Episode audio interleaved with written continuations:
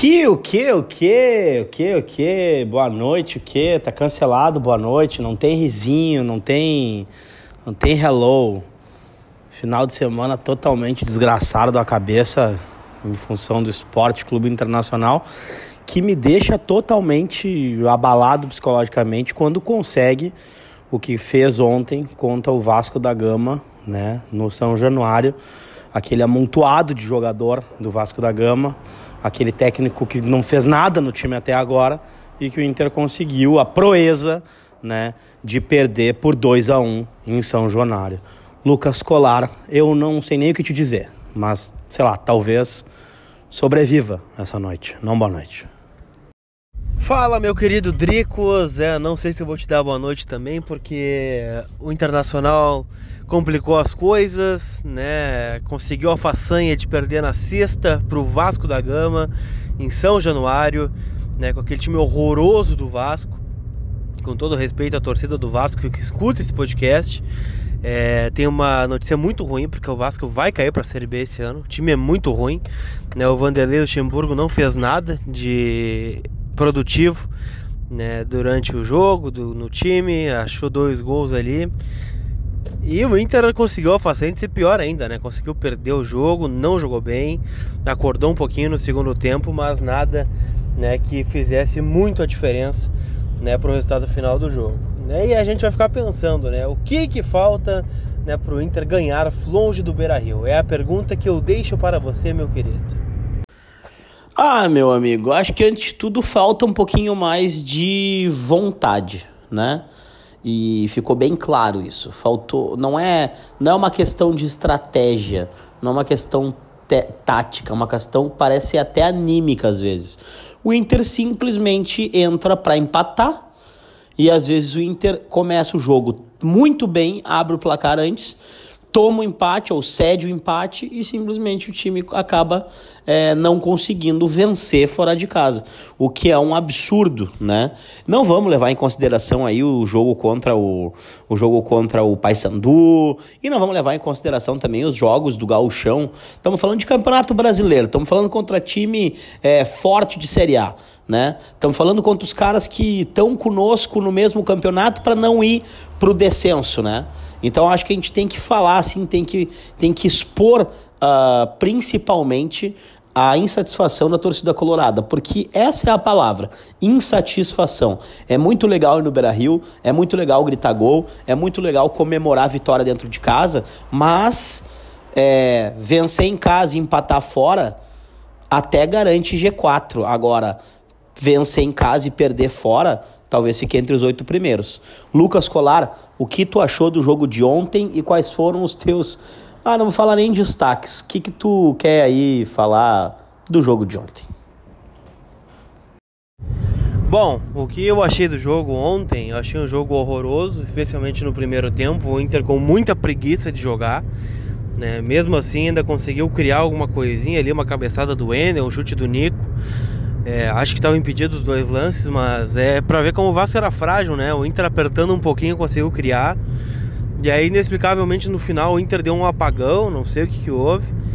É, já não estava jogando bem e fechou com chave de ouro o primeiro tempo, né? Levou um gol de fora da área do, do Vasco, é, onde o Parede perde a bola e, e depois o Nonato e o Lindoso não fecham o chute do cara na entrada da área.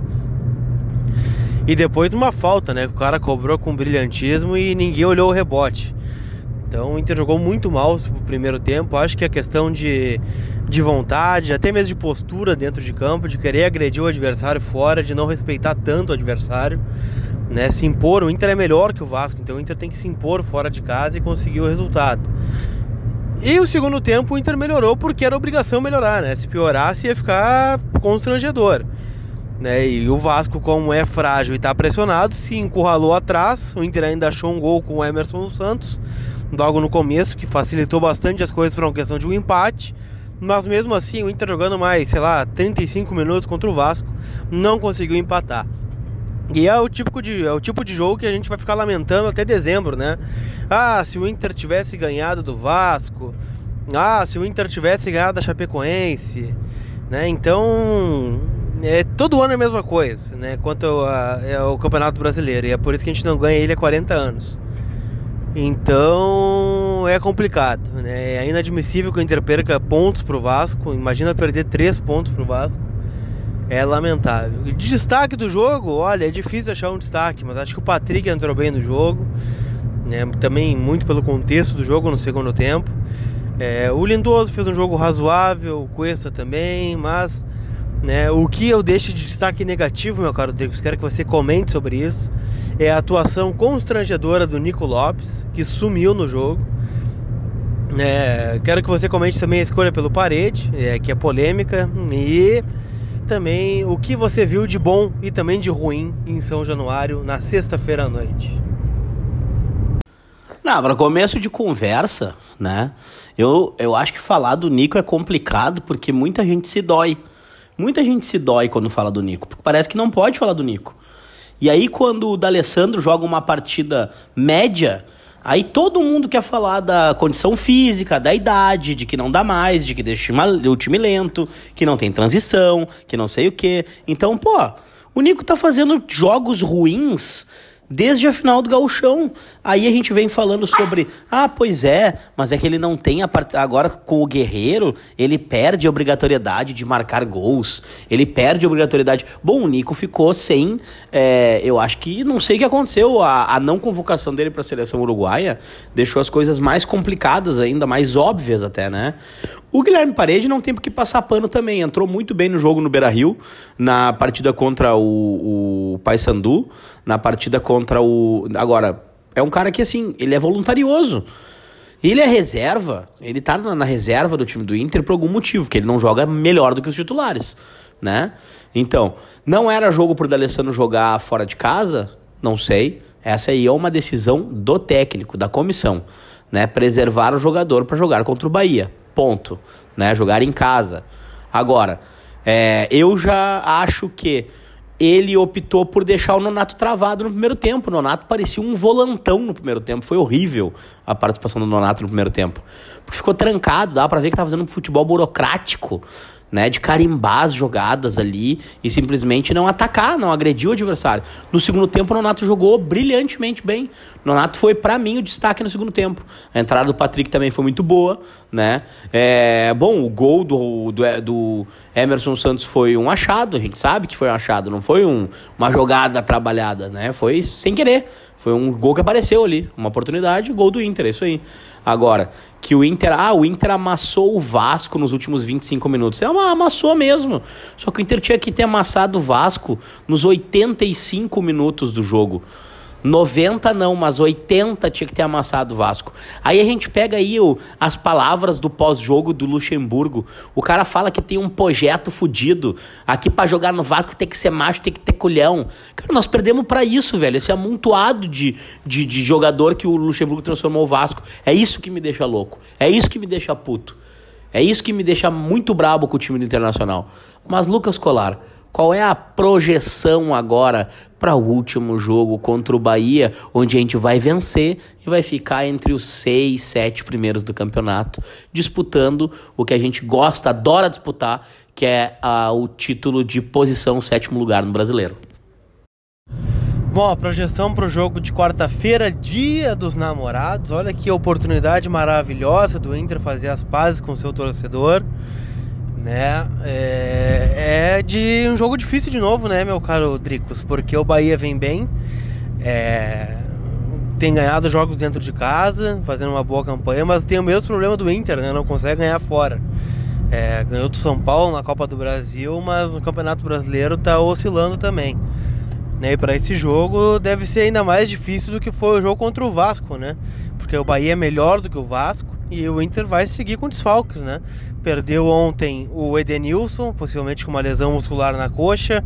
Né? Perdeu o Emerson Santos, que levou o terceiro cartão amarelo depois do final do jogo ainda. E vai seguir sem o Guerreiro, sem o Iago, sem o Dourado.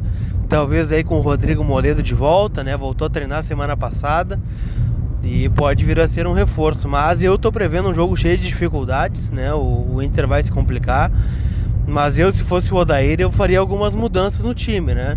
Acho que a volta do D'Alessandro é natural, né? Um jogo em casa, é um planejamento do Inter e do D'Alessandro e da direção para a utilização do D'Alessandro esse ano só em jogos em casa. Né? Se a gente pegar toda a temporada de 2019, o D'Alessandro foi titular em apenas um jogo fora de casa, que foi contra o Veranópolis no Campeonato Gaúcho. Então é uma rotina já o Dali não jogar. E aí a gente vai ter que ter um problema aí nessa parada da Copa América. A gente vai ter que resolver o senhor Roberto Melo, o senhor Rodrigo Caetano, que é contratar um armador, né? Ficar mudando esquema de jogo para jogar fora não, não vem dando certo. Tanto é que a última vitória no Brasileiro foi em agosto do ano passado ainda. Claro, vencemos pela Libertadores, fizemos um grande jogo contra o River, mas é, tem que ganhar dos grandes também no Campeonato Brasileiro. Então, Dricos, eu também mudaria a questão do Alessandro, entrando na vaga, né, possivelmente do Parede. E o, o senhor Edenilson eu colocaria o Patrick, não botaria o Richelli, não botaria um jogador mais de marcação, colocaria um cara para jogar. E eu vou dizer o seguinte, eu não botaria o Sobis. O Sobis fez um jogo horroroso de 9. Né? Acho que quebrou um galho ali em alguns jogos, mas o Inter, é, depois da entrada do Guerreiro, começou a jogar com o centroavante, jogar para o centroavante.